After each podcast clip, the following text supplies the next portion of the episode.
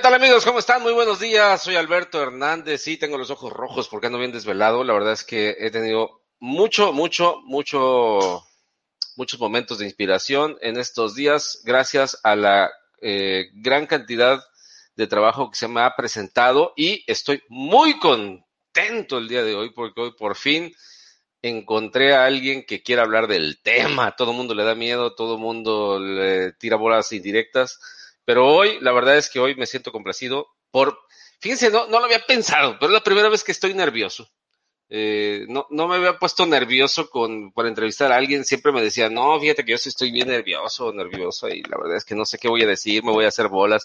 Y yo, tranquilo, hombre, no te va a pasar nada, no te preocupes, te va a ir bien, y ahorita sí estoy nervioso, porque la verdad es que, bueno, eh, eh, y espero que sea el parteaguas de muchos invitados que se animen a platicar del tema porque yo siento que les da miedito o sienten compromisos, ¿no? Entonces, bueno, ya veremos, ya veremos a ver qué pasa. Así que buenos días a toda la gente que amablemente se está eh, conectando ya, ya se están conectando y pues les agradezco mucho, les invito por favor que compartan este programa porque está buenísimo y así mismo los que ya generamos en días pasados. Ayer no transmitimos, hombre, tuvimos problemas técnicos con nuestro amigo Héctor Tinajero que le mando un fuerte abrazo, espero que nos esté viendo el día de hoy.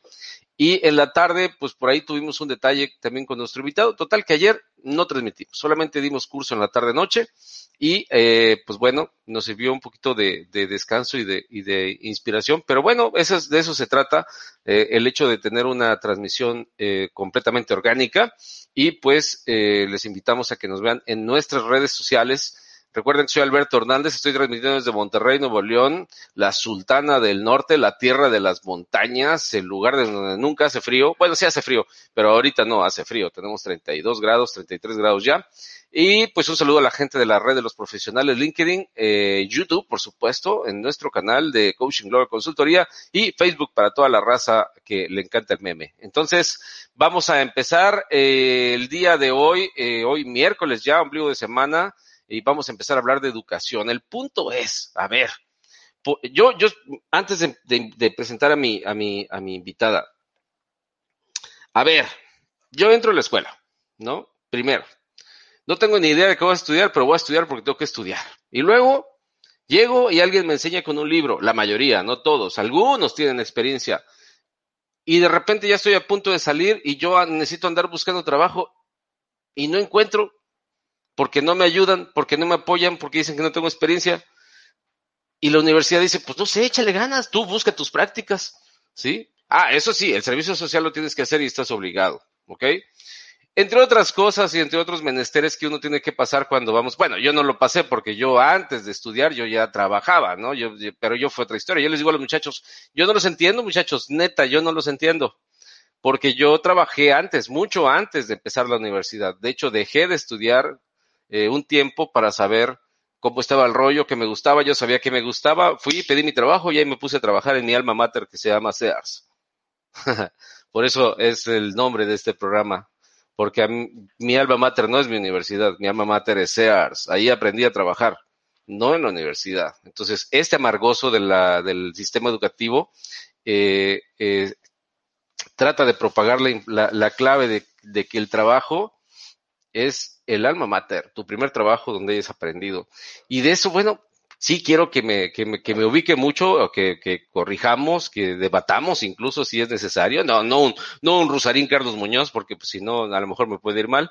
Pero eh, eso, de eso y más cosas voy a estar platicando con mi invitadaza, eh, que el día de hoy me siento muy honrado de presentar que es la doctora Lisi Rubio Hernández. Y conste que le digo doctora porque luego a veces yo me estoy peleando con que, ay, los títulos no sirven para nada, lo importante es cuánto ganes. Y ahí está el Alberto de Amargoso. Lisi, ¿cómo estás? Muy buenos días. Qué gusto y qué placer tenerte esta mañana en este espacio. Muy buenos días, Alberto. Muchas gracias. Es un honor estar contigo, poder compartir en Alma Mater. Eh, pues bueno, es un tema muy interesante el que vamos a hablar el día de hoy, precisamente vinculación al mercado laboral. Como bien mencionabas, ¿qué pasa con los jóvenes cuando terminan una carrera universitaria y todo ese via crucis que tienen que vivir para encontrar su primer empleo? Es correctísimo. Es, lo dijiste como, como es un absoluto via crucis. Bueno, siempre y cuando, eh, eh, o mejor dicho, si, si cuando ya tienes relativa experiencia o cuando ya estuviste trabajando, pues ya realmente la búsqueda del empleo, pues ya no es un via crucis, ya es una rutina, ya traes tablas. Pero bueno, primeramente vamos a empezar por el principio, como, como normalmente se dice, Lucy, la gente que no te conozca, eh, eh, pues que te, eh, tenemos esta oportunidad de, saber quién eres, de dónde vienes y en qué momento este, te convertiste eh, o fue el momento clave para convertirte en lo que eres. Platícanos un poquito de tu, de tu historia, tu marco histórico profesional. Muy bien, yo tengo 23 años en el mercado laboral, de los cuales los primeros 11 fueron en la industria, principalmente automotriz. Ahí okay. me dedicaba a mejora continua, balance scorecard, reducción de costos, proyectos eh, innovadores y muchas cosas interesantes. Me muevo hacia la docencia y llevo ya 12 años en docencia principalmente a nivel universitario, licenciaturas ejecutivas y maestrías en los últimos años, últimos cinco años he trabajado nada más con adultos, eh, principalmente adulto trabajador, personas que están laborando y que regresan a estudiar ya sea una licenciatura o un posgrado. Y bueno, eh, mi formación digo, siempre he estudiado, siempre he tenido mucha eh, preparación académica. Digo, empecé desde la secundaria con una carrera técnica en contabilidad, después estando ya en bachillerato, una carrera técnica en computación. Eh, entro a, la universidad, eh, soy ingeniero industrial de primera formación, tengo una maestría en administración de negocios, opción finanzas, soy doctora en ciencias económico-administrativas, por examen Ceneval soy licenciada en administración y, y, bueno, tengo también un diplomado en mejora continua que fue parte también de la formación y de lo que estuve haciendo en, en, en, en la industria automotriz. Eh. En estos años, pues, digo, he trabajado principalmente con adultos, de los cuales, bueno, es, muy diferente la forma de trabajar del joven que está estudiando una licenciatura al adulto que también necesita regresar a estudiar porque el mercado laboral se lo está demandando. Entonces son características también totalmente diferentes las que enfrenta un adulto que ya está trabajando y que por necesidad necesita un título, una cédula, a un chico que, que a veces es obligado por la misma presión social o la familia a estudiar una carrera universitaria. Entonces tenemos escenarios totalmente diferentes y circunstancias totalmente diferentes a las que ellos se enfrentan.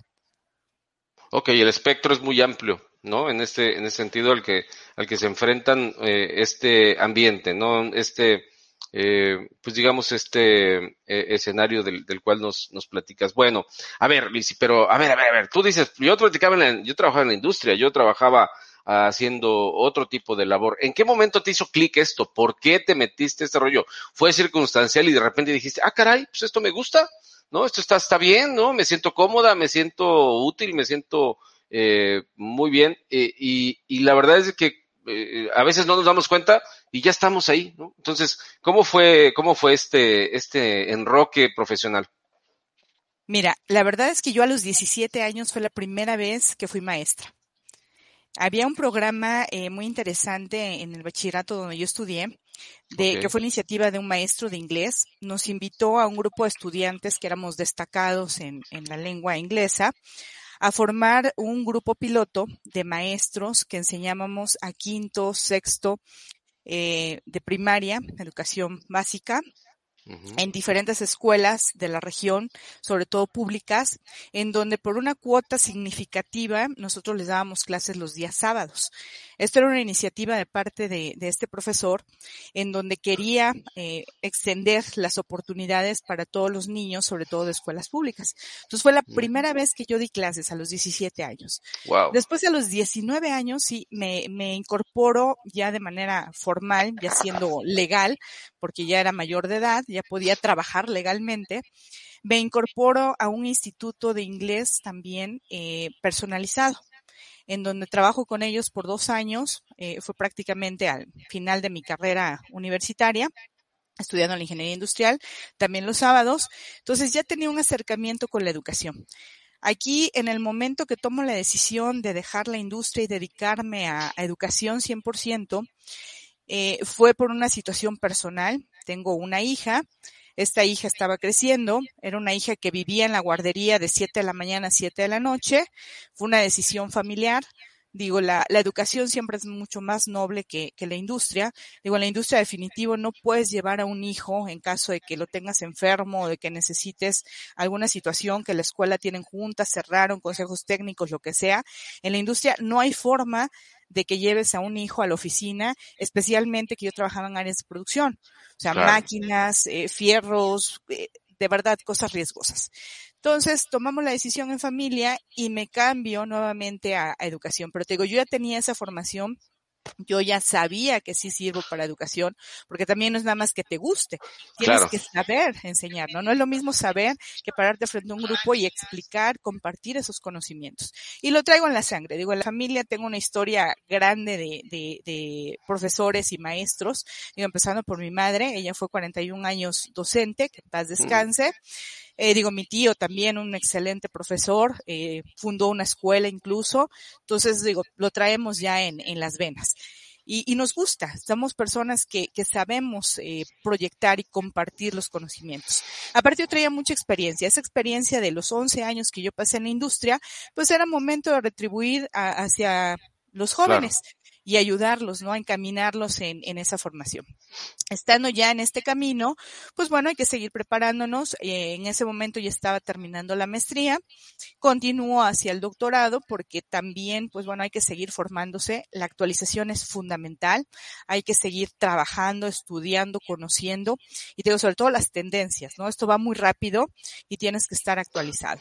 He tenido la oportunidad de trabajar tanto en escuelas públicas como en escuelas particulares y bueno, la dinámica es, la misma, ¿no? Son los mismos eh, requerimientos que, tienen para los alumnos de una escuela que de la otra y porque es el mismo mercado laboral al que se enfrentan. Y, como siempre les digo a mis alumnos, a mí me daría mucha pena que el día de mañana digan, ¿y que no había profesores? Nadie que te corrigiera, nadie que te ayudara, nadie que te orientara. Y me daría pena, ¿no? Que, que no pudieran ni siquiera mencionarme que fui parte de esa, de esa formación. Entonces, eh, yo creo que me exijo en ese, en ese sentido el poder aportar, el poder contribuir y el poder ayudarles verdaderamente a que ellos se inserten a un mercado laboral que tiene muchas características muy competitivas y que a veces como docentes eh, no nos damos cuenta de lo rápido que está evolucionando, cambiando. Eh, bromeábamos antes de entrar al aire tú y yo de algunos profesores, colegas, ¿no? Que, que usan el mismo material desde hace 15 años y, y, no lo han renovado, no lo han cambiado. Digo, son, son cosas que también tenemos que, que cambiar de la educación. Digo, y para entrar un poquito en contexto del tema de vinculación, vamos a poner números. La CEP el año pasado publicó en un artículo que son 12 millones 700 mil jóvenes que están entre los 18 y los 23 años a nivel nacional. De esos 12 millones 700 mil, solamente 4 millones 500 mil están estudiando una carrera universitaria. De esos 4 millones 500 mil, se espera que se gradúen o se esperaba que se graduaran el año pasado, 2020, 69 mil 500 de los cuales solamente el 10% va a lograr insertarse al mercado laboral en menos de seis meses. Estamos hablando de que 6.900 jóvenes, nada más de los 12 millones disponibles entre 18 y 23 años, son los que van a lograr insertarse. Ahora, en un estudio que yo realicé hace algunos años atrás, un estudio de campo, una licenciatura en particular en la Facultad de Economía aquí en la Universidad Autónoma del Estado de México. Digo, soy dueña de esa base de datos, por eso puedo compartir la información. Muy bien. Eh, de 350 jóvenes que participaron en esa encuesta, egresados, eh, todos ya trabajando, me contestaron el 80% de ellos que no trabajan en lo que se formaron. O sea, esto es gravísimo. Gravísimo.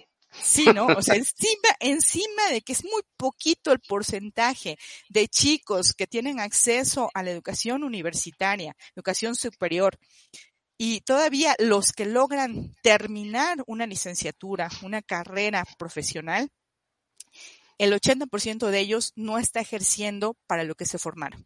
Están trabajando en algo distinto. Y el 75% también de estos chicos encuestados en esa, en esa investigación de campo que realicé, me decía que no es el trabajo de sus sueños, que simplemente lo tomaron porque fue la única oportunidad a la que tuvieron acceso. Entonces, nos estamos enfrentando a una realidad en donde decimos, bueno, 12 millones 700 mil jóvenes, que son los que deberían estarse formando a nivel universitario, a nivel profesional, y nada más un 35% tiene acceso a la educación superior, y de ese 35% estamos hablando de que menos de un 1% son los que realmente están ejerciendo y están trabajando, digo, si lo vamos extrapolando en los números, eh, estamos viviendo una crisis en México de educación superior. Y aquí... Sí, adelante. No, dale, dale. ¿Y aquí? Sí, y aquí eh, todavía tendríamos que segmentar más, porque las escuelas particulares versus las escuelas públicas nos llevan ventaja. ¿Sí? Las escuelas particulares sí se están preocupando en insertar a sus alumnos, a sus egresados, en tener convenios con los empleadores, en escuchar las necesidades del empleador, en entender qué realmente necesitan y en qué necesitan formarlos. Digo, por ejemplo, tú que eres coach de, de SAP, ¿no? Es uno de los cursos básicos que deberíamos estar dando en las universidades. ¿verdad? Aquí tenemos al experto y deberíamos estar en el último año de universidad enseñándoles a usar SAP. No, no, desde el primero y me tuvieron y me dejaron ir. Pero bueno, en fin, ya aquí estoy todavía, ¿no? Esa es la historia, Alberto. Pero digo, un ejemplo. Te voy a poner otro ejemplo que yo viví. Yo estudié ingeniería industrial de primera formación. Escuela pública, instituto tecnológico, prominente en aquella época porque había una cantidad de egresados prominentes y exitosos. Eh, digo, estamos hablando de hace ya algunos años, algunas décadas. Y a mí me entrenaron para programar la producción usando el método Simplex, que de Simplex nada mm. más el nombre. sí. ¿Verdad? Y te enseñan a usar Minitab y bueno, felices de la vida, ¿no? Y tú realmente te la crees. Y, y, yo era de las rudas, ¿no? Jamás fui técnico, siempre rudo, haciendo analogías de, de la lucha libre, ¿no? Ok, ok. Y, yo decía, yo soy de las rudas, yo quiero una producción, yo quiero trabajar en logística, a mí me gustan las máquinas y, y yo iba eh, con esa mentalidad. Decía, perfecto, yo domino Simplex, yo voy a poder llegar y hacer innovación, cambios. Y me enfrenté a la realidad.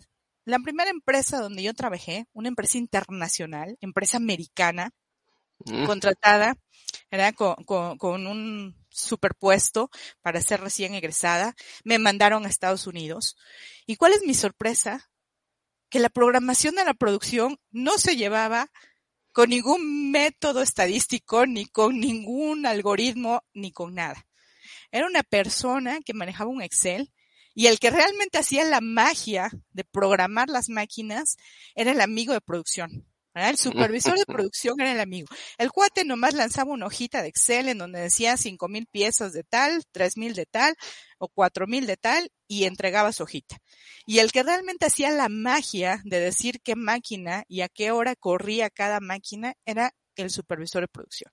Entonces, ahí tienes el primer choque. Y te estoy hablando que era una empresa americana, que nosotros en aquel entonces decíamos, empresas americanas, el top están, pero bueno, a la vanguardia, ¿no? Eh, tecnología de punta y lo último, ¿no? En, en métodos e innovación.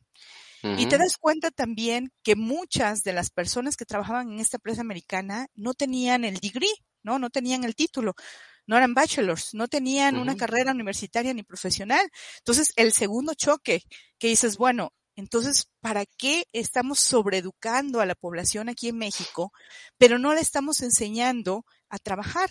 No la estamos preparando realmente para el empleo. Y, y te digo, como eso, aquí en México también. Las empresas mexicanas, 95%, bueno, hay, hay estadísticas que dicen que el 90%, otros dicen que el 95% son MIPIMES. Entonces el chico aprende también eh, tecnologías de vanguardia, lo saturamos de cálculo, ¿verdad? Lo hacemos sufrir con integrales, dobles integrales. Y cuando llega a la MIPYME, te encuentras con que pues no hay ni planeación estratégica. Es más, ni siquiera definición de una misión y visión. Y entonces está ese, esa, esa falta de concordancia y vinculación entre lo que realmente el mercado laboral pide y lo que nosotros estamos formando. Y por eso muchos jóvenes también se desaniman y dejan la escuela. A la mitad son truncos, porque encuentran que la teoría no está vinculada con la realidad. Y en eso también las escuelas privadas llevan ventaja sobre las públicas. En las escuelas privadas ya nos están pidiendo que ya no enseñemos de la manera tradicional una cátedra, monólogos de dos horas, sino que ahora hagamos ejercicios prácticos, que les enseñemos con casos reales, que los esforcemos, ¿verdad? Por llevarles situaciones vivenciales, que no solamente sea aprender y memorizar, sino aplicar y es un reto gigantesco. Pero ¿qué crees? Nuestros chicos, nuestros jóvenes que están en escuelas públicas, todavía siguen con métodos tradicionales, en donde todavía es cátedra, donde todavía es memorización, en donde todavía es una evaluación tradicional. Y entonces, cuando se enfrentan de la misma manera nuestros jóvenes al mercado laboral, se encuentran con la situación que tú comentabas no tienen los dos años de experiencia, ni tienen el conocimiento suficiente, tampoco hablan los tres idiomas que les están pidiendo ahora y tenemos una desigualdad tremenda. Y el empleador dice, es que no encuentro al candidato perfecto. Y la escuela dice, pues yo ya lo preparé, ahí está su título y su cédula. Y ahí te lo mandé, ¿no? Al mercado laboral. Ahora sí, ya es del siguiente eslabón, ya no es mi culpa. Ahí es del siguiente. Y ahora ya le toca al mercado laboral hacerse cargo de ese joven. Pero ese joven tiene desventajas. Y como tú decías, el que trabaja por sí mismo, así como en tu caso, que dices que tú desde muy joven te formaste, empezaste a trabajar y se te dio la oportunidad, eh, tú buscaste los recursos. Y desafortunadamente el 80% de nuestros jóvenes que no tienen acceso a un idioma extra o que no tienen el dinero suficiente para pagarse cursos adicionales que no se los están proporcionando en la escuela, se enfrentan a esa desigualdad de un mercado laboral cruel que sigue las mismas reglas de cualquier mercado, oferta y demanda. Y el producto que sea el que mejor calidad y características presente es el que primero se va a tomar. Y eso es la teoría de filas en economía que dice que en el mercado laboral no vas formado conforme egresaste de la escuela, sino que te van contratando y se va poniendo adelante en la fila el que tiene mejores características para ser contratado. Entonces digo, tenemos muchísimos problemas en educación. estoy tratando de encontrar, perdóname Lizzie, estoy tratando de encontrar el hilo para poderte eh, de decir o, argumentar la forma en la que yo quisiera empezar a, darle forma al desde, desde una desde una em, eh, óptica paralela tú y yo. Ya tenemos muchos mensajes, pero me voy a esperar tantito hasta la media hora como siempre le hago. Pero porque, porque esto está muy caliente. La verdad es que el, el asunto es tal cual como tú lo mencionas. Hay, hay, hoy nos estamos enfrentando, por ejemplo, yo que ya no estoy dando clase en la universidad, pero que he identificado gracias a eso una gran necesidad de los jóvenes. Em, y las estadísticas van muy, muy, muy, muy, o sea, puedo ratificar lo que acabas de decir. Incluso eh, yo mismo hice, me empecé a aventar a hacer mis propias estadísticas. Em, y puedo llegar a hacer mis hipótesis y mis teorías eh, al respecto del por qué está sucediendo y varias razones por las cuales está sucediendo esto. Eh, lo, lo, pero sí quiero, te voy a, voy a poner un ejemplo de lo que acabas de decir. Eh, hay unos, hay ciertos jóvenes a los cuales eh, creen o han sido educados en todo su entorno de, de que, la, que, el, que el proceso eh, laboral es, eh, tal como lo vieron en la universidad. Y tienes toda la razón diciendo que hay choques. Llevas dos, ¿eh? Hay otros 200, ¿no? 200 impactos que nos damos. El primero es un trancazón contra un muro, ¿no? El que acabas de mencionar. Pero, a ver, yo le digo a la gente, yo capacito a la gente en SAP y lo saben, y bueno, estamos inscribiendo permanentemente, ya saben, aquí abajo está la información, aprovechando por el gol. Pero, eh, ni si, hay rectores que ni siquiera saben qué es SAP. Rectores, ¿sí? Hay maestros, te voy a dar una lista de, de, factores en los cuales nos estamos enfrentando, ¿sí? Em, hay, hay, hay directores de facultades que ni siquiera eh, saben abrir una computadora. Eh, hay maestros que le piden a otros maestros que les ayuden a subir a la plataforma sus exámenes porque no saben utilizar la plataforma. ¿Sí? Y esto no tiene nada que ver con que tengan 65 o 70 años, porque hay maestros que dan clases a esa edad y está bien, qué bueno. Pero pues tendrían que actualizarse. Ok. Hay papás que no dejan estudiar a chiquito bebé no dejan trabajar a chiquito bebé porque nada más tiene que dedicarse a la escuela, ¿sí? Pobrecito, ¿no? Hay, em, hay mamás luchonas, como le dicen ahora, que tienen a su hijo eh, sobreprotegido porque creen que tiene, con el solo hecho de tener un título profesional, va a sacar a la familia adelante porque su papá, pues quién sabe dónde está. Y un montón de escenarios que, que suceden, y circunstanciales, y fortuitos, eh, y a veces no tanto. Pero después llegamos al alumno. Ay, el alumno, el alumno. Y que, que me dicen a mí todo el tiempo, oye Alberto, ¿y eso del currículum? Pues ¿para qué? ¿no? Porque digo, lo del currículum para mí no es nuevo. Yo tengo cinco años dando clases de gestión curricular. Ahora que conocí a Filiberto, eh, le dio un, bastante, un giro eh, considerable a, algunos temas que por ahí tenía atorados. Y me dicen, a ver, eso del currículum, no, no, no, no, a mí enséñame SAP. Yo, ¿cómo te voy a enseñar SAP si lo que pones en tu currículum es, no dice qué es lo que quieres ser y no dice cómo vas a servir? ¿Cómo quieres que te contraten? ¿sí? Aparte nunca has tenido experiencia, ni siquiera sabes hablar, ¿sí? Y tienes un montón de cosas que no están ordenadas. Es más, ¿cómo pretendes que una empresa te contrate como, como usuario eh, calificado con SAP si no eres congruente personalmente con lo que necesitan las empresas? ¿Nunca has hecho un inventario de tus cosas en tu cuarto? ¿Cómo quieres trabajar en un área de almacén? Nada más porque crees que tienes seis semestres de la carrera de contaduría o de administración. Y ahora, ese tema del que dices, que para mí es el más crítico de todos, siguen, siguen estudiando. El 85% de los estudiantes de la Facultad de Contaduría y Administración de la Universidad Autónoma de Nuevo León estudian en esa facultad por todas las razones, menos el que verdaderamente tengan vocación.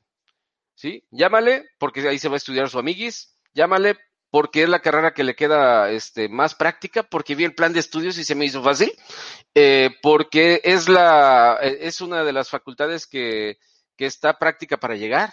¿Sí? No, lo entiendo, pero seguramente me va a servir algo. Es una carrera general de administración. Ese es el tipo de afirmaciones. Total. Ahora, enfocados completamente al, al trabajo, como bien decías, los, los, los jóvenes hoy en día Em, si no se preparan desde el primer semestre, como yo se los he dicho, tú decías, deben de llevar como obligatorio noveno semestre, te lo digo con todo respeto, este, Lisi, no, desde el primer semestre tienen que entender SAP. ¿Por qué? Porque hablamos de mapeo de procesos, hablamos de realineación de procesos, hablamos de documentación, hablamos de metodologías, hablamos de best practice, y todos están asociados con sus materias. Ahora, te decía, no sé por dónde agarrar el hilo, porque podemos hablar de esto 10 días sin parar, te lo prometo, ¿eh? Podemos hacer un maratón de todo este asunto. Y como dice este Georgian Clarish, e, e, es, un crimen, ¿no? Esto, este tema es un crimen llamado educación y todos somos responsables. ¿Sí? Solo que salvo si no estás de acuerdo conmigo, creo que aquí el responsable mayor es un chavo que ya está entrando a la mayoría de edad y tiene que tomar el toro por los cuernos y verdaderamente decir, a ver, me voy a meter, estoy, por eso estudié coaching, porque me enojaba con los chavos. Me sigo enojando, pero ahora ya no me afecta. Eh, yo decía, a ver, ¿por qué entraste a esta carrera? Aunque no sean las razones que te llevan hacia una carrera, yo les decía, la, la razón que haya sido, partamos de ahí y vayamos a tomar una dirección para salir del punto A y llegar al punto B, por lo menos. Y luego ya veremos el C, pero primero del A al B, ¿ok? y empezábamos a encontrarle sentido a lo que se, y no nada más hacerlo por hacerlo. Porque hoy los muchachos dicen, ay, me muero por regresar a la universidad presencial. ¿Por qué? Y no encuentran un por qué. El, el verdadero por qué es, pues porque, pues porque así tendría que ser, ¿sí? Y no, verdaderamente, todo lo que dijiste tú y lo que trato de decir yo, eh, no tan cadente y técnico como tú perfectamente lo haces, yo yo creo que el problema que tenemos es un tema de orden, un tema completamente de orden. Y como hay tantas variables, que si por esto y que si por lo otro, y tú dices, debe de haber una forma para llevar eh, un proceso educativo y un proceso de vinculación adecuado, todavía nos estamos enfrentando de que la forma de tratar a un hombre, o de llevar a un hombre, o de llevar a una mujer es diferente en un proceso este, vinculatorio. Eh, no quiero entrar en tan, ya de por sí el tema es polémico, pero si todavía hay que decir que la mujer se tiene que enfrentar a que para aspirar a una gerencia en un ambiente laboral simple se somete a un montón de, de situaciones que la agreden física y emocionalmente, por encima de cualquier hombre, y no estoy con esto diciendo que los hombres que malditos, sino hay un lastre que se viene arrastrando cultural en cuanto, ah, ¿quieres ser gerente? Pues mira, te voy a dar dos o tres requisitos que están bastante intensos. Sí, sí puede ser, sí puede ser, ¿no? Y hay esas circunstancias y están pasando allá afuera y lo único que me molesta es que nadie les platica eso a las personas. Saben que existe, es un mito, hay un montón de información, pero no nos están no hay, la, la, universidad debería de ser, y con esto concluyo mi rollo, para darle paso a los comentarios y luego seguir con, con, algunas preguntas puntuales que quiero hacer contigo. Eh, desde mi punto de vista, la, la, las circunstancias que nos están llevando a esto es que no se está tomando la universidad como un campo de batalla, como un bootcamp. Yo les digo, ¿por qué no te enfrentas? ¿Por qué no confrontas al maestro? Ay, no, me va a reprobar. ¿Sí? ¿Por qué no le reclamas que lo que estás estudiando no, no te está sirviendo? No, porque se van, a enojar, se van a enojar conmigo, me van a expulsar. ¿Qué te expulsan? A mí me expulsaron cuatro veces. Cuatro veces me expulsaron de la universidad por no estar de acuerdo con los maestros. No les falta respeto. Les dije que lo que estaban enseñando ya era obsoleto. Les dije que lo que estaba estudiando ya no era, era mentira. ¿Sí? Les dije que lo que, que aprender a través, a través de un maestro que enseña con un libro en 1993 dije eso, Lisi. Enseñar a través de un libro y tomar apuntes como lo hacemos en ese momento. Teníamos que tomar apuntes. ¿Cuál es laptop y cuáles iPads? Teníamos que tomar apuntes. El maestro, a ver, apunten por favor. Y ahí estábamos, tú lo sabes. ¿Sí? Y por hacer ese tipo de cosas, a mí me expulsaban cuatro veces. ¿Sí? Entonces, pero aquí estoy, egresé, ¿sí?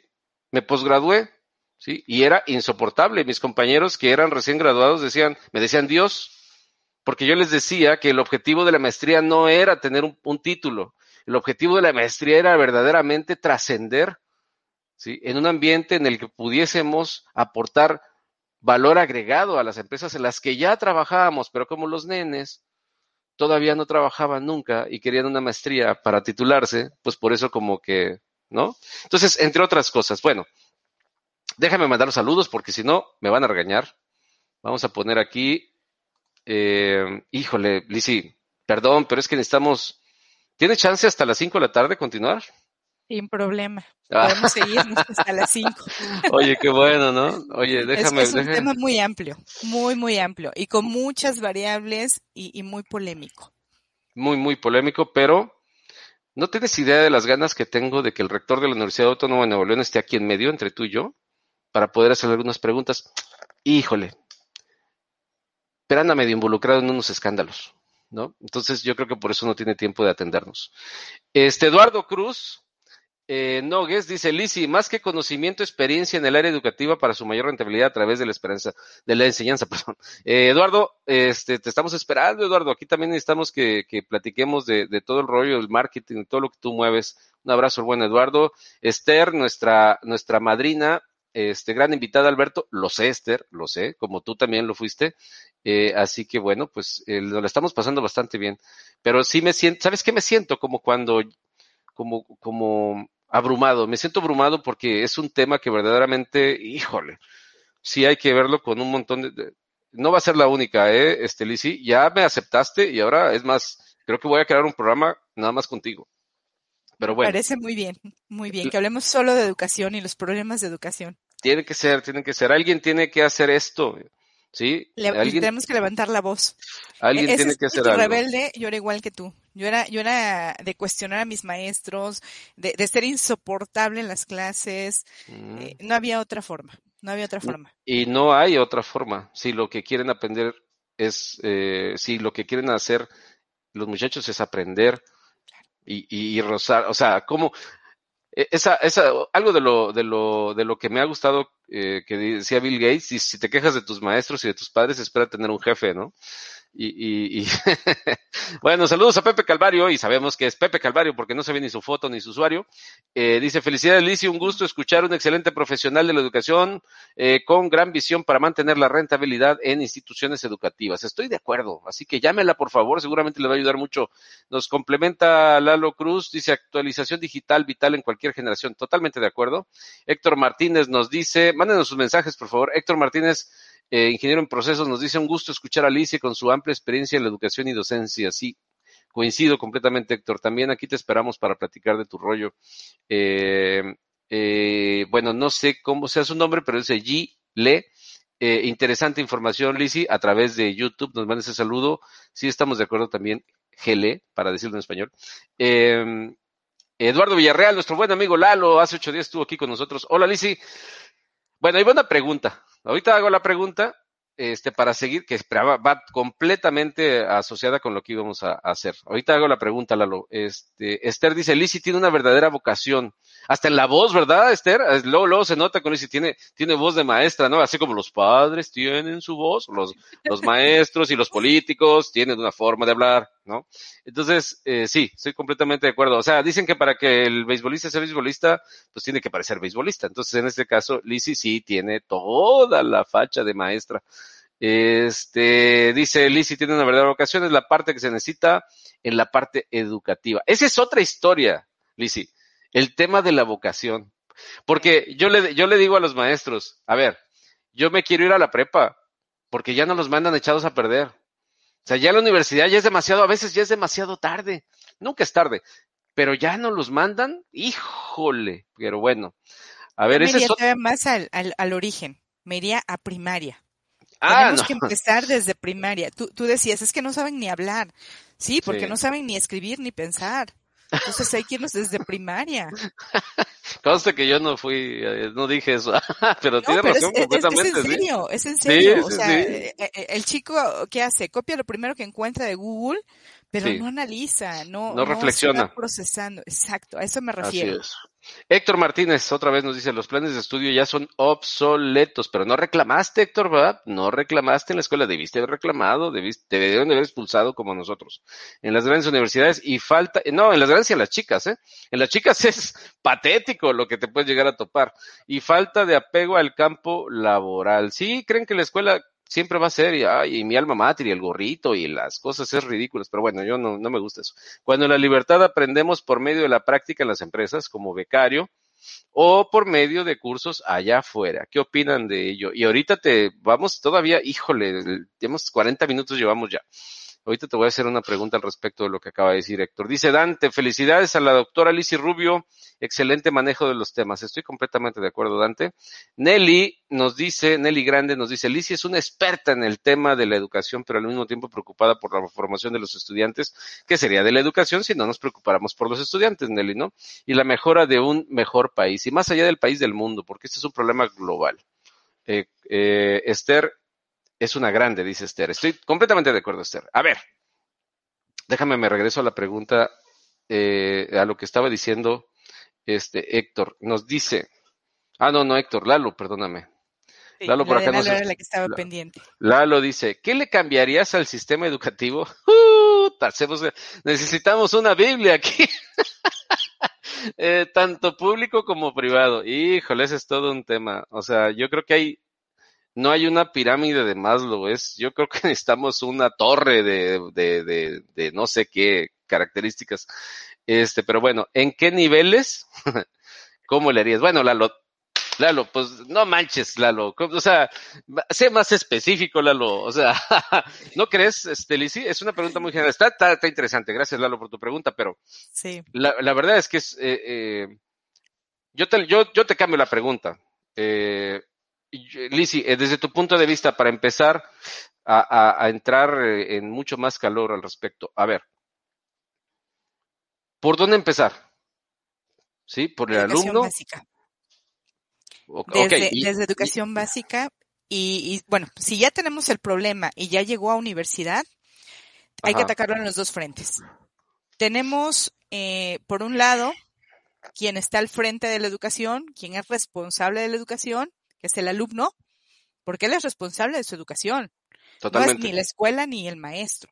Y por el otro lado tenemos, ahora no se nos llama profesores, se nos llama facilitadores. Uh -huh. ¿Y por qué se nos llama facilitadores? Precisamente por toda esa tecnología a la que tenemos acceso. Cualquier alumno puede tener el mismo eh, acceso a la información de libros, de podcasts, de videos, de tutoriales, a los mismos que tiene acceso el profesor. ¿Cuál es la diferencia? Que el profesor, que ahora somos los facilitadores de la educación, le vamos a decir este video sí sirve y este video no sirve. Esta información es correcta, está validada y esta información es incorrecta. Esta información no tiene fundamentos.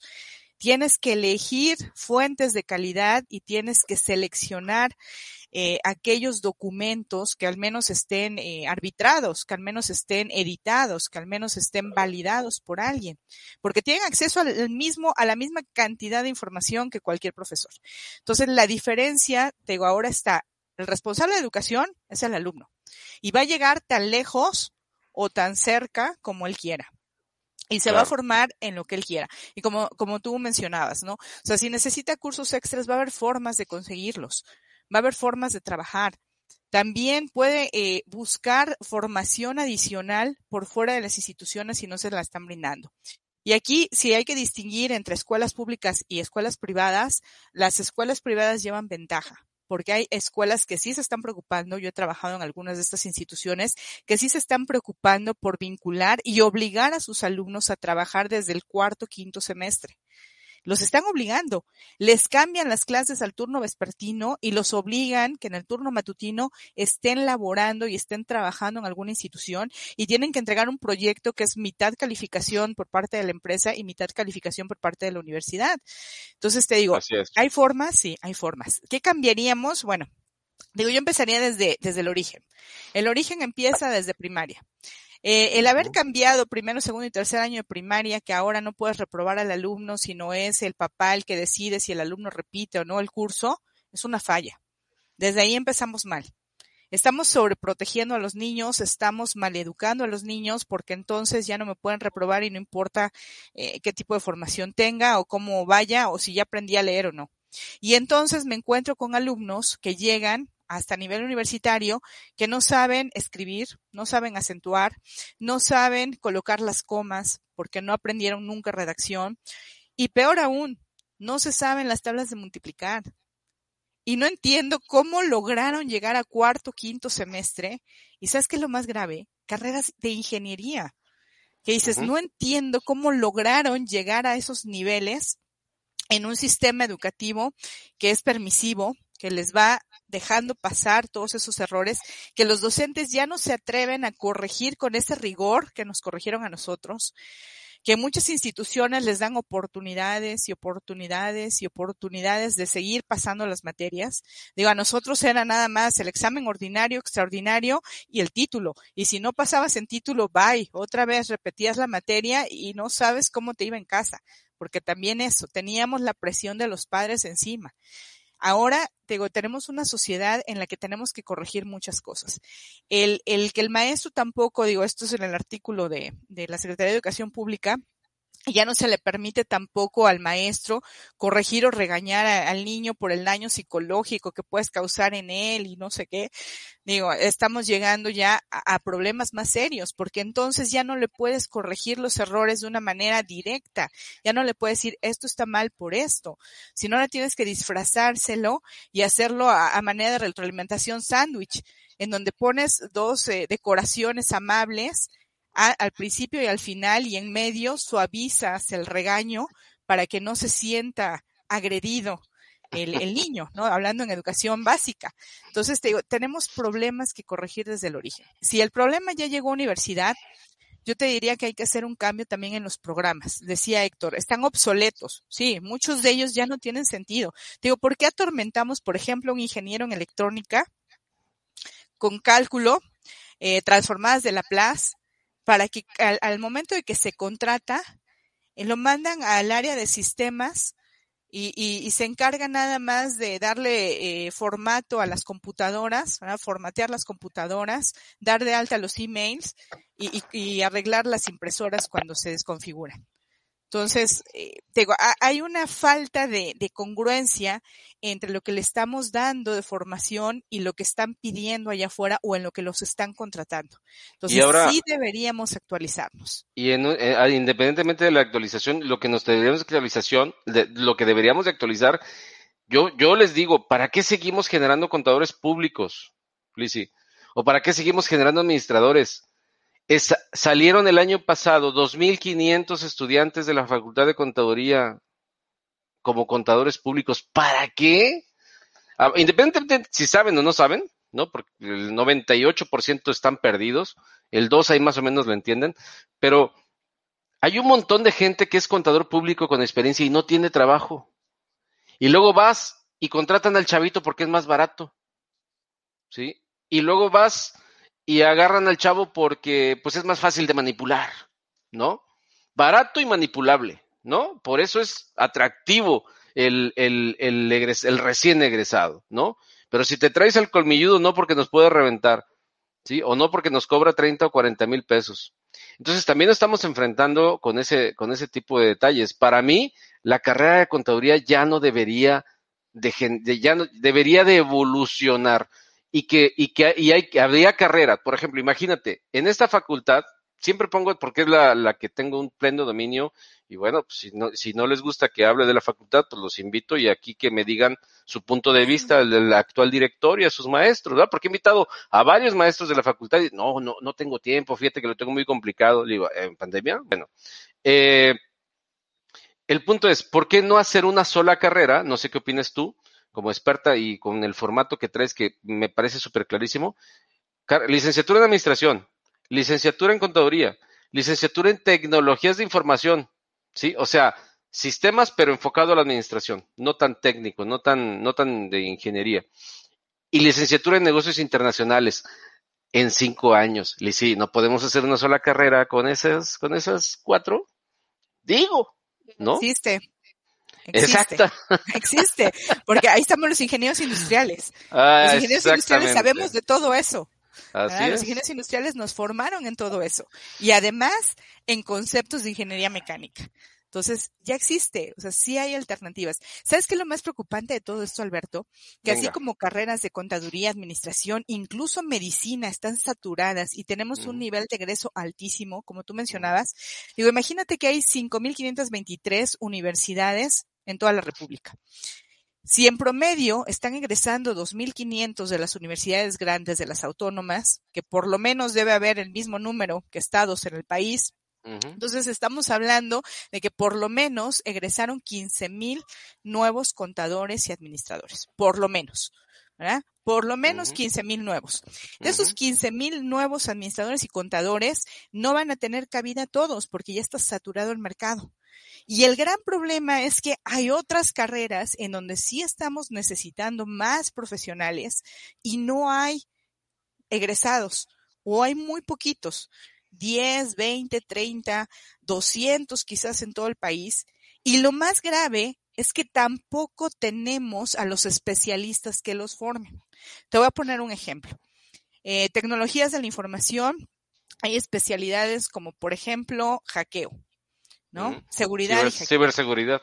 Exacto que ahorita es una de las carreras que tiene más oportunidades y está en crecimiento precisamente por toda esta revolución que estamos viviendo y que ahora todo es tecnológico. El caso somos tú y yo, tú, estás en Monterrey, yo estoy en el Estado de México y, estamos aquí conectados y estamos llegando a todo el país. Y como esto, cualquier empresa puede trabajar de esta forma. ¿Y qué crees? No hay especialistas para formar a nuevos eh, profesionales en ciberseguridad. No tenemos. Y si los hay, es un gerente o director de, ciberseguridad en una empresa transnacional que está ganando 120 mil a 200 mil al mes, que no se va a venir a educación por 15 mil pesos para trabajar 40, 48 horas y que encima tiene que desarrollar sus materiales, preparar exámenes, calificar, retroalimentar, dar tutorías y todo lo demás que nos piden como profesores, tú bien lo sabes, has trabajado en educación, todo, todo lo que es trabajar de verdad en educación, no se va a venir por 15 mil pesos, que es lo que están ofreciendo las plazas de tiempo completo en las universidades autónomas del país. Entonces, tenemos también ese problema. O sea, no, no, no tenemos a los especialistas porque tampoco les estamos pagando de la manera correcta a los especialistas para capacitar a nuestros jóvenes. Y te digo, así como contaduría, administración, incluso medicina están saturadas, tenemos carreras como actuaría que tenemos muy pocos egresados y que también se necesitan. Financieros, a nivel nacional tenemos muy pocas personas que realmente hayan estudiado finanzas. Confunden mucho al economista con financiero y contratan al economista para posiciones financieras pero no es cierto. Tenemos un déficit también de financieros a nivel nacional, pero financieros de verdad, expertos en, en, mercados bursátiles, expertos en mercados de capitales, expertos en mercados de deuda que nos hacen falta aquí en México. Aquí en México nuestra educación financiera es muy pobre. Desde finanzas personales hasta finanzas corporativas tenemos un déficit muy grande de especialistas en finanzas. Y digo, ¿qué crees? El problema es que tampoco hay el especialista que pueda formar a esos futuros profesionistas. Entonces, digo, tenemos problemas por, por donde queramos entrar a analizar la situación tenemos oportunidades gigantescas para empezar a trabajar. ¿Qué haríamos? Bueno, primero empezar a formar, así como hizo eh, Banco de México que fundó su propia escuela, no voy a decir el nombre de la escuela para no darle publicidad gratis, pero Banco de México fundó su propia escuela y esa escuela ya tiene más de 85 años aquí en México y ha formado sus especialistas, porque Banco de México se dio cuenta que necesitaba formar a sus especialistas, pues de la misma forma muchas industrias deberían estar formando a sus especialistas y en las áreas específicas que necesitan. ¿no? Digo, son las oportunidades que tenemos. tenemos un problema muy grande y como tú decías al principio, a mucha gente le da miedo hablarlo, a mucha gente le da miedo explicar lo que está pasando o incluso que se le cuestione. Tú decías, vamos a invitar al rector de, de, la universidad que venga y nos platique y que debata con nosotros y vamos a interrogarlo. Les da miedo porque muchas veces prefieren dejar las cosas como están, no hacer ruido, no mover las aguas para que esto no políticos. Porque al momento que destapamos, ¿qué crees? Lo que estábamos viendo nomás era la punta del iceberg. Ah, sí, sí, sí, sí, no, no, no. Y, como dices tú, no acabamos. Nos llevamos un año. Es una letrina espantosa eso, eso que podríamos abrir, pero fíjate que acabas de decir algo que yo he rebotado con, con varios colegas, no colegas maestros, sino colegas profesionales, en los cuales le digo, ¿por qué mejor no hacemos una, creamos un sistema en el que la escuela sea la, la empresa o la industria, ¿no?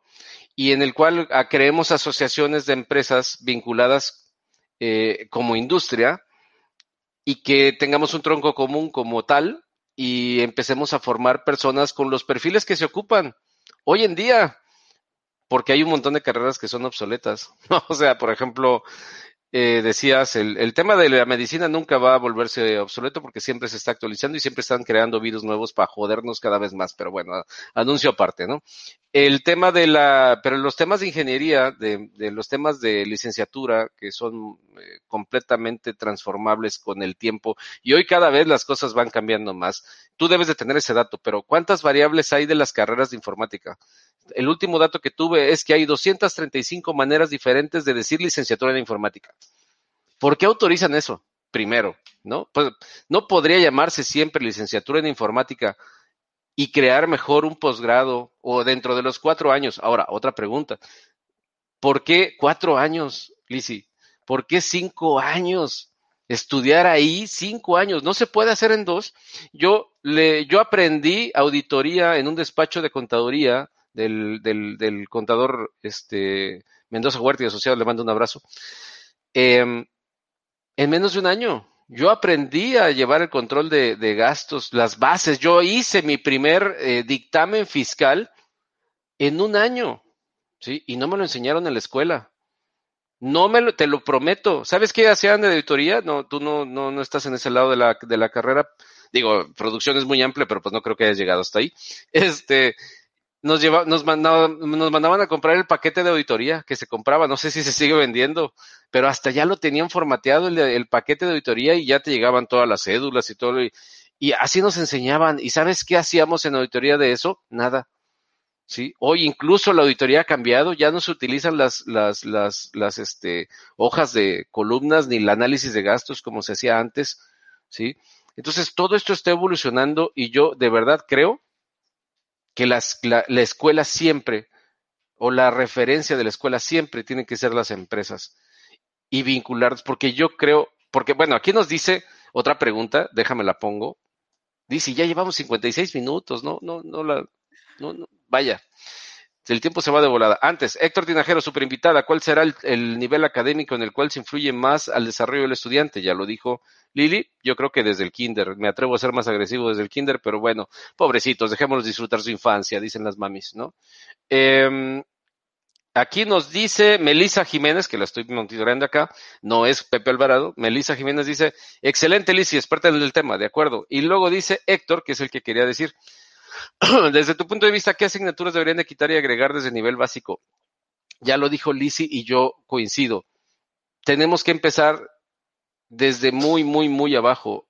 Y ahí viene otra pregunta que te quiero hacer ahorita, este, Lisi, pero hay un montón de comentarios. Maite dice, brillante participación de Lisi, aplausos, comentario, las responsabilidades de ambas partes lo tenemos que agarrar de un lado, desafortunadamente. Sí, sí del alumno, pero muchos profesores no se preocupan ni ocupan de actualizarse y son rebasados. Pero si el alumno, y yo me atrevo a complementar, se pone las pilas y deja de tener miedo, seguramente ese maestro va a dejar de ser todo lo que decimos.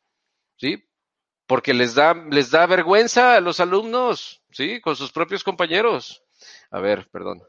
Eh, Marco Antonio López, saludos a Marquitos, eh, excelente profesional y personal, y persona, perdón, eh, te mando un fuerte abrazo, Lisi, y agradezco la oportunidad de escucharte y me imagino que reflexionar, ¿no? Porque ahí, ahí se le hizo bolas el teclado.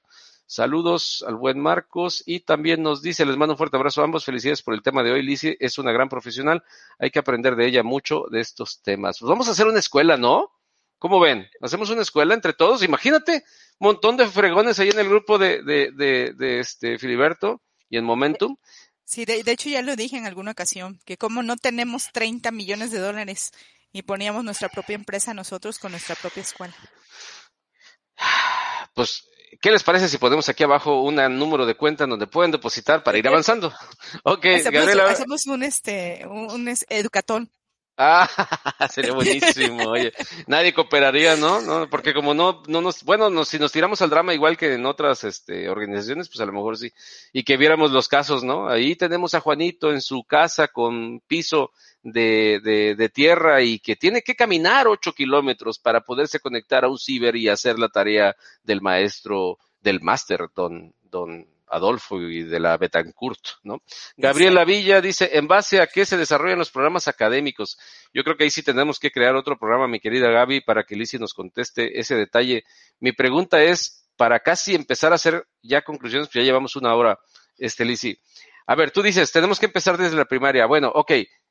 y lo que ya está en proceso, ¿qué hacemos? Ya lo tiramos a la basura, ya no sirve. ¿Qué hacemos con lo, con lo que sigue haciéndose del modo en el que ya nos dimos cuenta que no jala?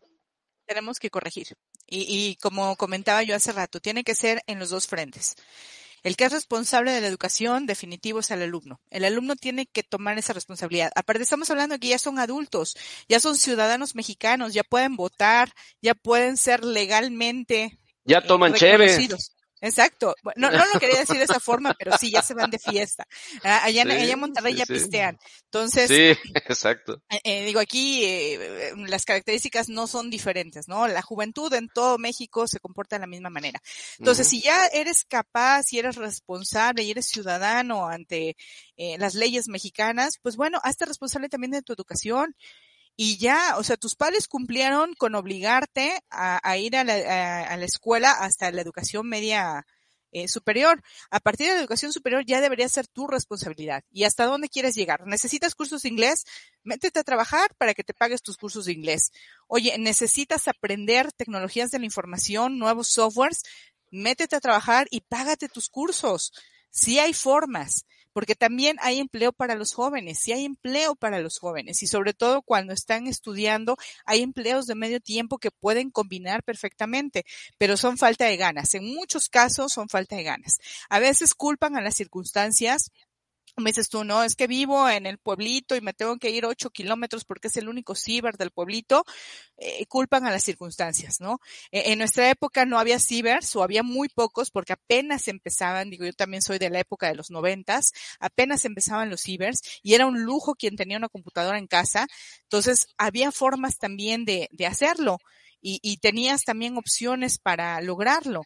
Eh, ¿Qué falta? Bueno, faltan las ganas por parte del alumno y que se tome la responsabilidad él en serio de su educación.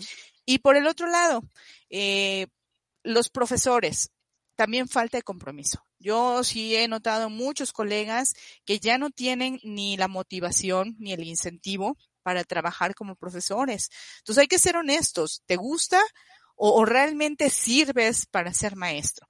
Le digo, a mí me ha tocado casos, ¿no? De que 15 años con los mismos materiales, el mercado ya cambió, el mundo ya giró, eh, todo esto ya es diferente y tú sigues utilizando las, los mismos ejemplos y las mismas diapositivas que usaste hace 15 años que ya no sirven. Y por eso, eh, como decía Héctor, ¿no? Son obsoletos. O como nos preguntaban también, ¿no? ¿Qué cambiaríamos? Bueno, ¿cómo hacen los programas académicos? Si, si le digo cómo los hacen, se va a sorprender. Si, le digo cómo se inventan esos programas académicos, digo, a veces no entiendo por qué empezamos con filosofía, ¿no? A, nivel universitario. Oye, a ver, espérame, le dedicas un año a estudiar filosofía y eso cómo lo vamos a aplicar ya en la vida real. Y le dedicaste un año a aprender filosofía. Digo, está bien, hay que darle una formación integral, pero no dedicarle tanto tiempo. Como tú dices, a lo mejor podríamos combinar, concentrar, condensar algunas carreras y, revisar si efectivamente la formación que les estamos brindando y las materias que estamos ofreciendo en esas carreras son las correctas. al punto que tú comentabas de que tenemos 235 formas diferentes de llamar a la misma carrera, yo te iba a decir que también ahora hay combinaciones que son de verdad extrañas. ¿Te puedes imaginar que en el título diga licenciatura en ingeniería? Ah, sí, sí, sí, claro. Sí, o sea, a ver, espérame, o eres ingeniero o eres licenciado, ¿no? Antiguamente estaban distinguidas las que eran formaciones tecnológicas de las que eran formaciones universitarias. Ahora ya hacen esas combinaciones también, ¿no? Licenciado en ingeniería de tal cosa. Entonces, estoy de acuerdo contigo. Tenemos que homologar los títulos de las carreras. Tenemos que crear carreras en común, las que son de la misma formación, no deberían estar tan abiertas y tener tantas vertientes, una sola carrera formativa. Tenemos que trabajar en la formación docente. Eh, en muchas escuelas, esto es indistinto, privadas o, públicas, el docente paga su propia capacitación, no hay apoyos tú tienes que tomar tus propios cursos formativos ah, y todavía te exige, ¿qué cursos tomaste este semestre? ¿No? quieren que les presenten los diplomas y las constancias de los cursos que tomaste, pero pagados por ti. de, tu bolsillo. Entonces también tiene que haber esa, ese compromiso por parte de la universidad para apoyar a sus docentes. Por eso muchos docentes también se desaniman. Tú decías, oye, es que ni siquiera saben cómo subir un examen a las plataformas. No, porque pues, me van a pagar lo mismo, lo sepa o no lo sepa. No hay un incentivo para hacerlo. Entonces tendríamos que hacer una revaloración eh, de un tabulador también diferente. El profesor que demuestre más capacidades y de esa forma invitarlos a, que se eh, eh, esfuercen más en conocer nuevas tecnologías. Si eres un profesor que se destaca por estar innovando, por estar actualizado, por saber manejar diferentes softwares, pues bueno, vas a recibir también una compensación. Así como les dan premio de puntualidad de asistencia, pues así también que les dieran un premio por actualización. Pero no ser el profesor te desactualiza per se. O sea, porque dedicas muchas horas a impartir cátedra, y, pero dejas de actualizarte. O sea, a ver, para que un maestro tenga eso, para un catedrático universitario tenga eso, a ver, tendría que seguir trabajando ocho horas en una empresa o en su propio negocio, en su emprendimiento o lo que sea, y después cuatro o cinco o seis horas eh, dedicarse a dar clases, porque entonces se descompensa, ¿no, Lizzy? Por eso yo digo, a lo mejor los maestros tendrían que ser los ingenieros que estén trabajando para una empresa y busquen un tiempo en las tardes dentro de su misma eh, prestación laboral para poder enseñar a las nuevas generaciones, porque ahí es donde a lo mejor llega un maestro y me dice, a ver, espérate, Lizzy, ¿qué estás diciendo? Que yo aparte, para que yo no me desactualice, tengo que trabajar y luego tengo que venir a dar clases y 8 más 6, 14, oye, no, no, no tengo, eh, también necesito vida personal, ¿no? También tengo hijos, también tengo familia. ¿Qué opinas? Mira, en los docentes de tiempo completo, haciendo alusión a las universidades públicas, tienen descarga de horas. Esas descargas de horas, en teoría, son para actualización y formación. Ok. Entonces, de las 40 horas que tienen que trabajar a la semana, sí tienen descarga de horas para su formación. Okay. Aquí lo que nos está faltando es el incentivo. No hay un incentivo real para que el docente se actualice. ¿Para qué usa esas, esas horas que tiene de descarga, que normalmente son unas 12 horas a la semana, que te daría perfectamente bien tiempo de tomar algún curso de actualización con esas 12 horas a la semana, que están pagadas porque están incluidas en tus 40 horas de trabajo? Eh, falta el incentivo. Tendrías que tener el incentivo extra para que el docente verdaderamente aprovechara esas horas de descarga. Digo, porque ahorita no lo hacen. Esas horas de descarga no las utilizan para actualización. En el caso de las escuelas privadas, digo, es una historia totalmente diferente. Ahí siento que debería haber algún eh, bono o algún estímulo adicional para que siguiéramos formándonos, los que trabajamos en instituciones privadas, en donde nos dijeran, eh, si tomaste cursos, a lo mejor te doy un 30% o un 50% de lo que te costó el curso. Y de esa forma tendríamos también más interés en seguirnos formando. Ahora, docentes como los que tú comentas, que trabajan ocho horas en la industria y dan clases en las tardes noches, hay muchos de ellos trabajando en licenciaturas ejecutivas y maestrías, posgrados doctorados. Hay muchos trabajando de esa forma, que son los verdaderos especialistas, pero son los que te digo que, que, que ganan de 100 mil a 200 mil al mes y no se van a venir a trabajar contigo por 6 mil pesos la materia. Pues tienes que tener un tabulador un poquito más alto que también es a lo que se están enfrentando. La precariedad de los salarios en muchos profesionistas. Yo conozco muchos profesionistas que serían excelentes, tendrían la facilidad para explicar los temas y que conocen mucho y están actualizados, pero no les puedes ofrecer sueldos tan chiquitos cuando ellos ya, ya tienen cubierta esa parte de, del salario. Tendrías que digo, tener incentivos adicionales para que esos especialistas quisieran formar a los jóvenes. Entonces digo, por donde queramos eh, analizar y empezar a, a trabajar en propuestas para, solucionar todas estas oportunidades que hay, e, es muy amplio. ¿Sabes qué es, lo que creo que es como, como una barcaza, como una lancha con un montón de hoyos, ¿no? Ya tapamos cuatro, ¿no? Con las cuatro extremidades, pero nos quedan como otros 25 o más y, es un cuento de nunca acabar, pero eso no debería, no nos, no nos desmotiva, ¿verdad, Lizzy? Tenemos que seguir adelante con este rollo. Al contrario, son oportunidades, Alberto. No, no es desmotivación, sino oportunidad.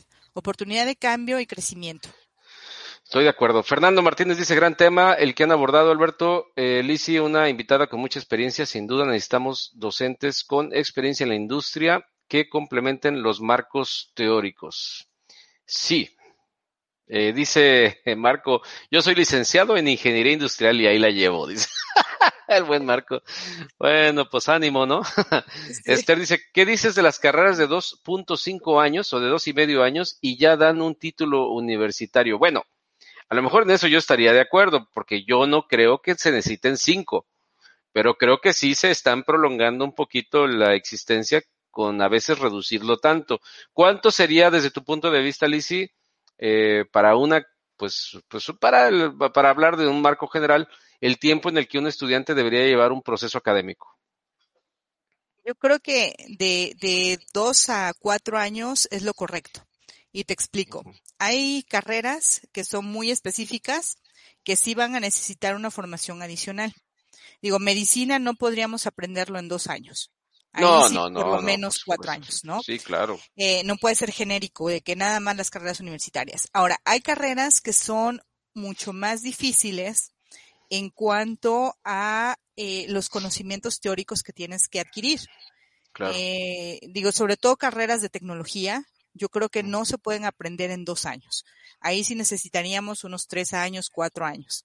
Yo creo que la pregunta de Esther va en el sentido de que no hay manera de competir si estudias en 2.5 contra las carreras de cinco años, porque les falta toda la formación eh, básica todas esas materias que muchas veces las vemos como de relleno, que son complementarias, que te ayudan a tener una, una visión holística, de, de, poder entender un poquito más cómo funciona una organización o cómo trabaja el mercado laboral, yo creo que esas materias las están quitando y por eso logran terminar en 2.5 años. Aparte de que son carreras intensivas, no paras, o sea, una tras otra, una tras otra y no paras con las materias.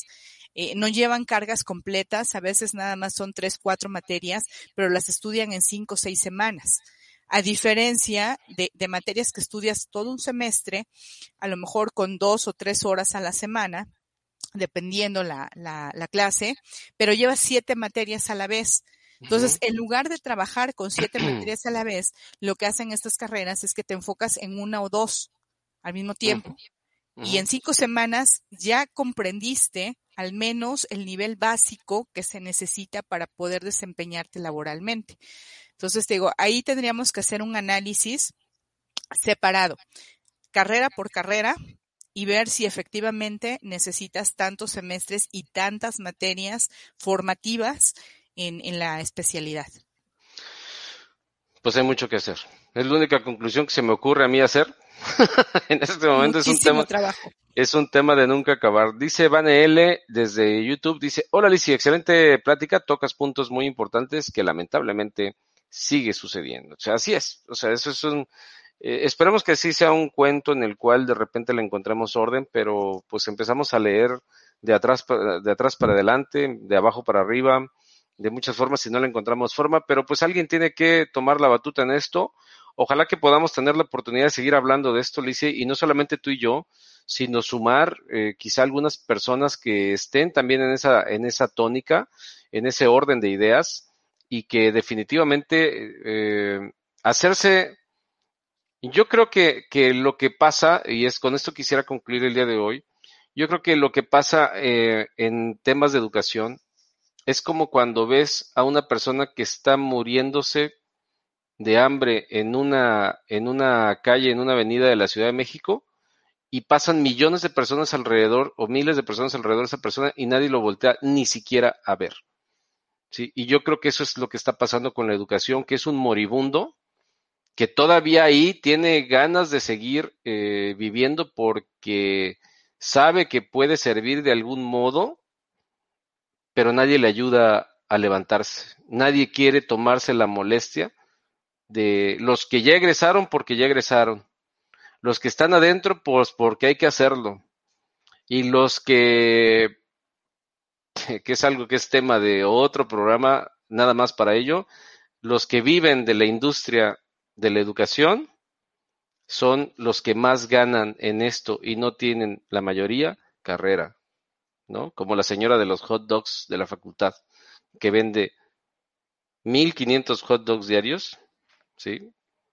Y bueno, es un negociazo no nada más para ella, ¿verdad? Director. Y, desgraciadamente yo creo que eh, los, los intentos o, ¿cómo llamarlo? Las propuestas que sí existen son en, escuelas privadas porque hay que reconocer, así como hay muchas oportunidades y sobre todo en la educación, en la parte eh, pública, tiene esa agonía de la que tú mencionas, ¿no? Ese, ese moribundo de hambre que pasamos junto de él en la Ciudad de México y, no lo volteamos a ver, también están los altruistas que sí están haciendo algo y sí están cambiando la educación. Y te puedo decir de muchas escuelas privadas que he tenido el, el, gusto de trabajar en ellas, que conozco muy bien sus sistemas, sus modelos educativos, que sí están haciendo la diferencia y que sí trabajan con modelos educativos retadores, innovadores, diferentes, que sí están formando esos profesionistas, que desafortunadamente es un sector muy pequeño, porque el acceso a la educación privada aquí en México es un sector muy, muy pequeño. Muy exclusivo. sí, sí porque desafortunadamente también es carísima la educación privada aquí en México. De calidad, porque hay un montón de privados que te cobran mil pesos por, por mes y sinceramente, aunque sea el alcance de algunos, eh, no es tampoco, no están, no están en ese nivel, ¿no? Sí, sí, claro, estoy hablando de las top 5 del país. Ah, tú, sabes, las de colores bonitos. Sí, sí, claro. esas cinco top que están aquí eh, en la entrada de Santa Fe. Sí. Por supuesto. Nada más de entrada, desde ahí ya están fuera del alcance, ¿no? Pero, este, bueno, pues estamos por terminar, Lisi, no quisiera, pero pues el tiempo es el tiempo y nos lleva. Socorro Lamas dice, saludos, Lisi, excelente tema. Gracias, Socorro. Gracias, Vane. Gracias, Esther. Gracias, Marcos, Fernando, Gaby, eh, Maite González, em, eh, Héctor, que nos mandó varios comentarios. Héctor Tinajero también. Nelly Grande Dante. Eh, Eduardo Villarreal, con sus preguntas que nos hizo por ahí también. Gili, no sé si se diga así. Este, Eduardo Cruz. Y nada más. Muchísimas gracias por habernos dejado sus comentarios. Yo me atrevo a concluir con eso que te decía hace un momento. La verdad es que yo creo que la educación está en terapia intensiva y si no hacemos algo, este, pues se nos va a acabar el oxígeno y se nos van a acabar los respiradores, porque yo creo que los, la, la, educación está así. Solamente algunos, como en todos, desafortunadamente, quien tiene recursos es el que tiene la posibilidad de trascender. Y muchas veces los hijos de los, de los que pueden no les preocupa tanto la educación porque sus padres tienen negocios alrededor del mundo y adivina qué, están aprendiendo de sus padres, están aprendiendo de los mejores, por lo tanto, ellos no necesitan educación. Me decía en alguna ocasión el, el director de financiero de una de las empresas, las que yo aprendí SAP y decía, a ver, es que yo estoy confundido. Así, tiene una forma muy peculiar de hablar, estoy muy confundido, dice yo, no sé si mandar a mi hijo al TEC de Monterrey o traérmelo al negocio, ¿no? Porque si me lo llevo al TEC, ¿sí? Este, pues le van a enseñar un montón de cosas que ni sirven. Sí, yo estudié en el TEC, yo sé que la gran mayoría de las cosas que ahí vi no me sirvieron. Donde aprendí fue aquí en el negocio con mis tíos. Dice, entonces, ¿qué hago? ¿Sí? ¿Le doy estatus o le doy experiencia?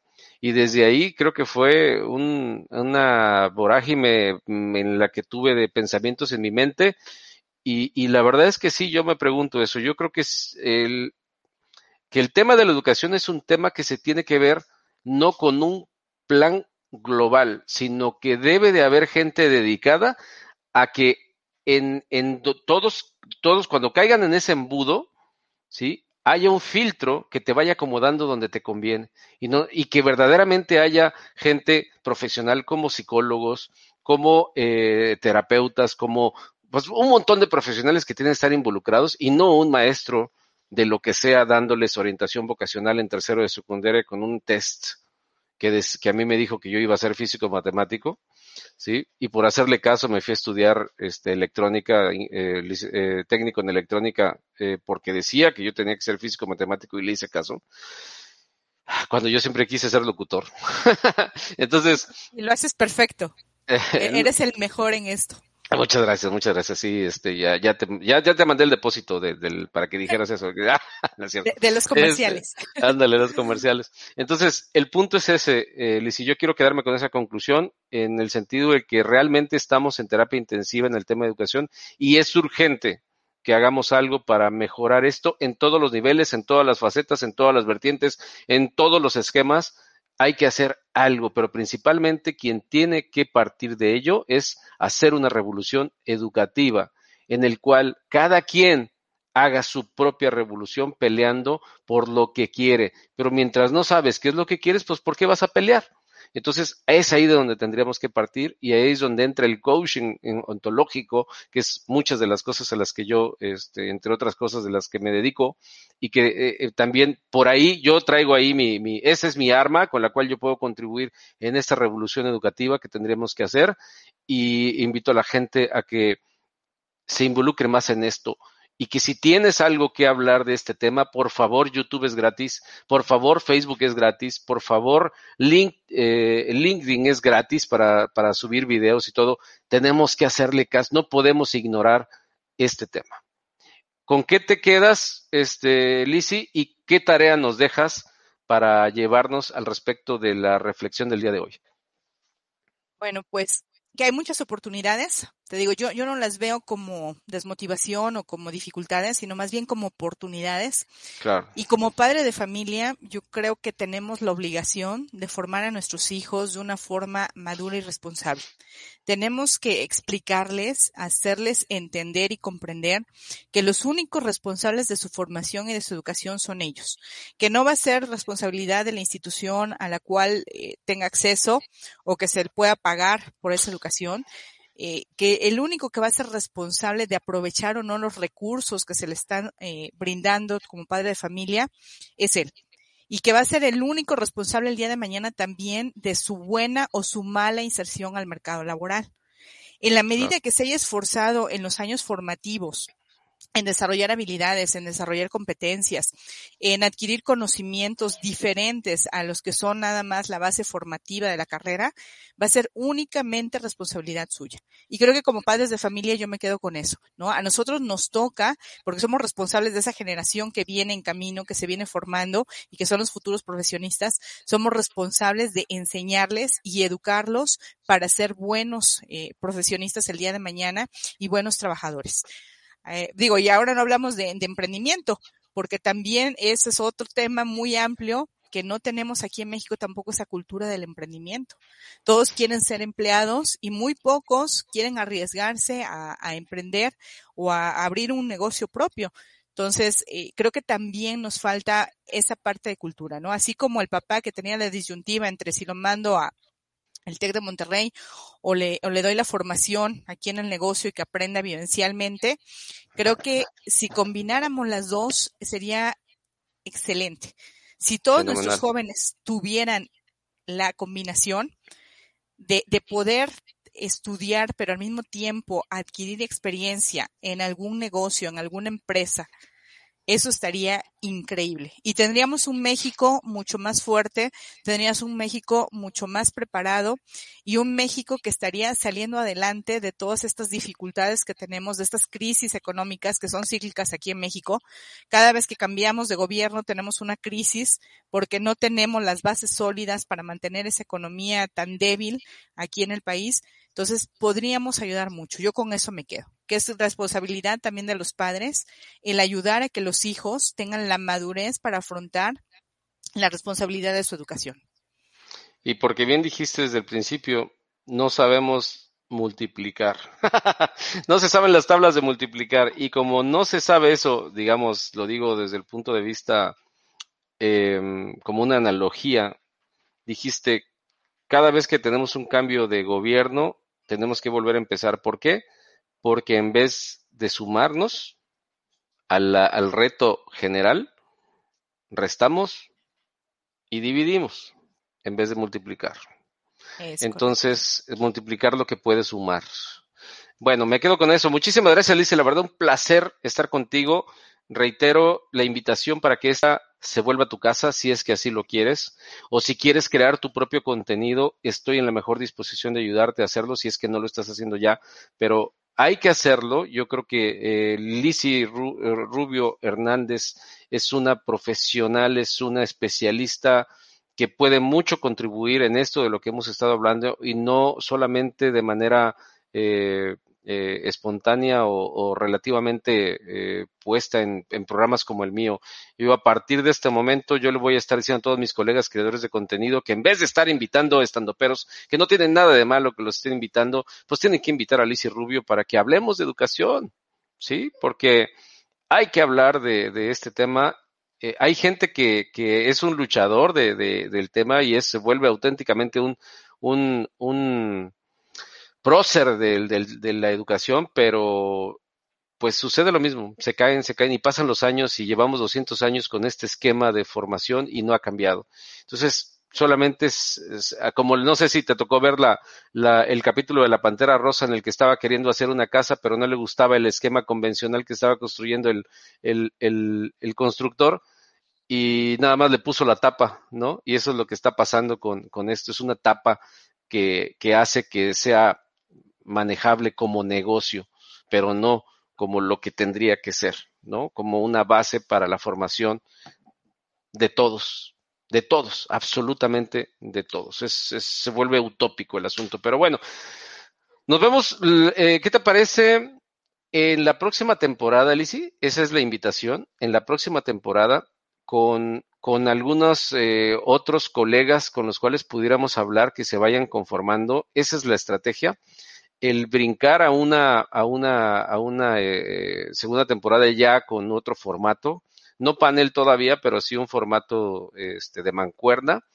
Y, y, de igualmente reitero mi invitación a que si tú dices, Alberto, vamos a crear un, un programa que se llame así, lo vamos a enfocar así, y lo haga, si me, si me invitas a ser parte de, de eso, porque tú eres la experta en el tema, yo solamente soy un, un revolucionario loco que habla porque no le gusta y le duele, me duele ver lo que está pasando, pero tú en, desde, desde, tu visión intelectual que tienes del tema, créeme, quiero, quiero ser parte de lo que tú puedas eh, crear en esta oportunidad que nos dan las redes sociales de poder generar contenido, que nos ven poquitos, sí, pero bastante escandalosos, por cierto.